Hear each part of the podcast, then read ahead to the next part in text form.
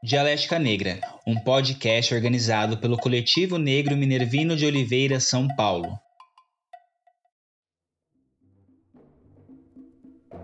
Salve camaradas! O texto de hoje se chama Venceremos, uma carta escrita pela Feni Shakur na década de 70 durante sua prisão junto com outros companheiros do Partido dos Panteras Negras e foi lido pela nossa companheira Laís.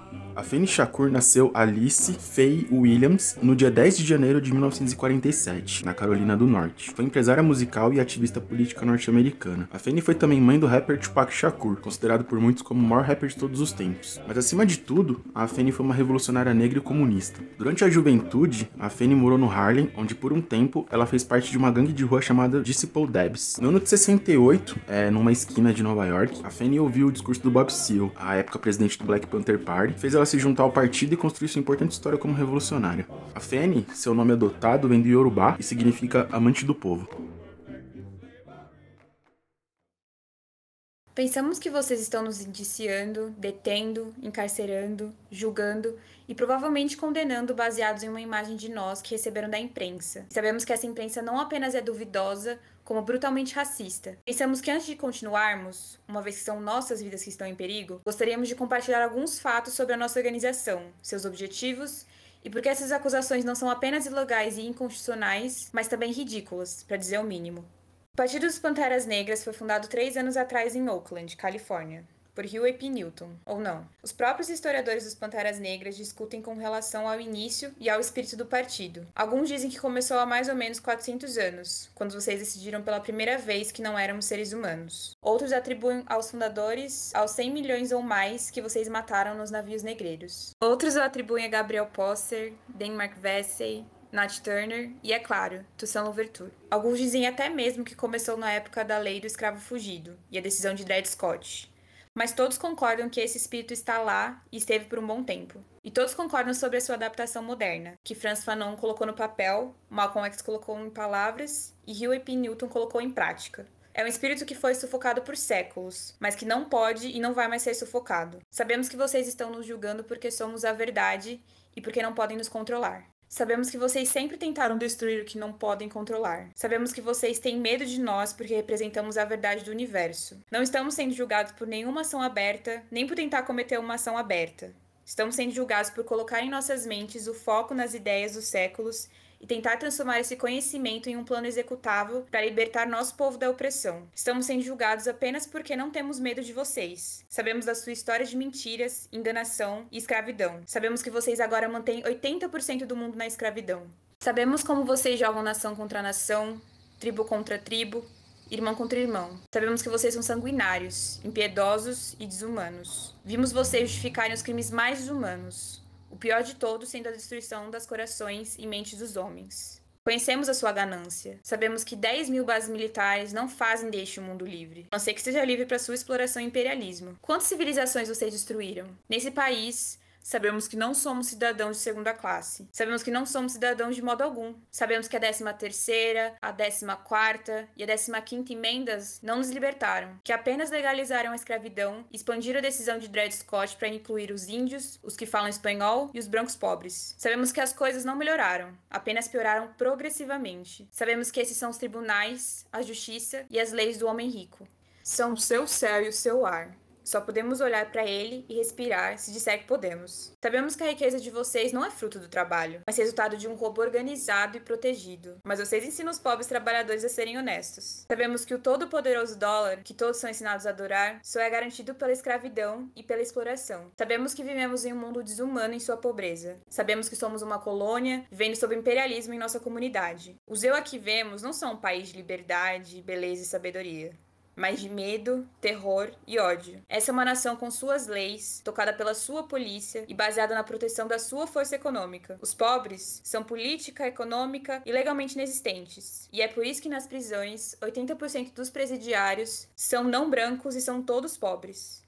Ainda assim, mesmo seus sociólogos e criminologistas admitem que 80% deles são inocentes. Vemos esse tratamento desumano, mas nos dizem que não. Vemos que homens são espancados até a morte em presídios, mas ainda assim dizem que morreram de causas naturais. Assim como sempre se presume que somos culpados.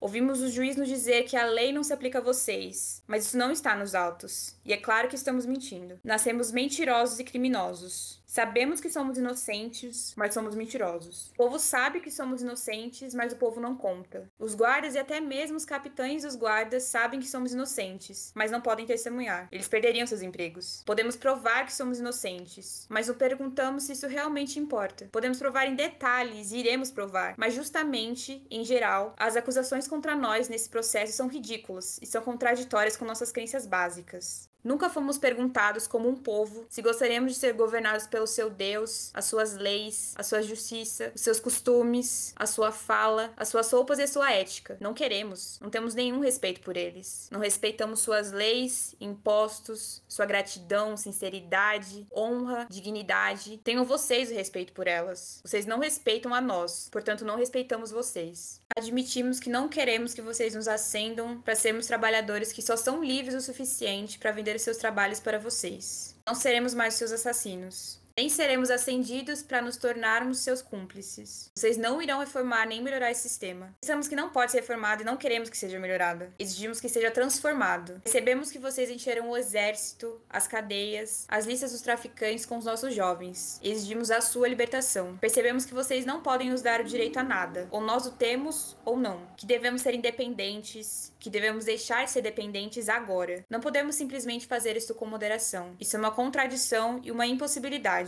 Não se impede uma criança de morrer de fome com moderação. Você não detém um assassinato com moderação. Percebemos que a liberdade é um dever e é o nosso dever conquistar essa liberdade para o nosso povo e para não recuar para ninguém no processo de conquistá-la. Não seremos mais pedintes. Vocês criaram um Níger e agora nós estamos o destruindo. Sabemos que o seu sistema econômico é uma corrente nos nossos pescoços e que estamos rompendo todas as suas correntes. Vamos nos identificar com as necessidades do povo, os oprimidos. Vocês não querem que nós governemos vocês, nem nós queremos que vocês nos governem. Vamos nos governar a nós mesmos, fazer nosso próprio progresso, nossos próprios erros, nossos próprios amigos e nossos próprios inimigos. Vamos julgar os nossos nós mesmos. Vamos corrigir as inimizades que vocês criaram e transformar seus amigos em inimigos. Vamos viver. Vamos ter uma cooperação mútua, humanista e disciplinada como nosso objetivo. A questão se torna: o Estado governa o povo o povo governa o Estado? Vocês são o Estado e nós dizemos: todo o poder ao povo, e o povo terá o poder. Mas vocês tentarão nos deter. Vocês irão nos oprimir até que paremos vocês e nós vamos para vocês. A história mostra que as guerras contra a opressão sempre são vitoriosas. E haverá uma guerra, uma verdadeira guerra revolucionária, uma guerra sangrenta. Ninguém, nem vocês, nem nós, nem nenhuma outra pessoa nesse país pode evitar o que aconteça agora. E nós venceremos. E admitimos tudo isso. Mas isso é importante. Quanto às acusações que vocês têm contra nós, somos inocentes. Vejam, por exemplo, que estudamos Malcolm X e ele disse: Eu acredito em qualquer coisa que seja necessária para corrigir condições injustas. Acredito nisso por tanto tempo quanto isso for dirigido de maneira inteligente e voltado para conseguir os objetivos. Mas não acredito em envolvimento em qualquer tipo de ação política sem sentar e analisar as possibilidades de sucesso ou fracasso. Que sucesso poderíamos ter alcançado e quais resultados teríamos tido que poderiam corresponder ao nosso objetivo?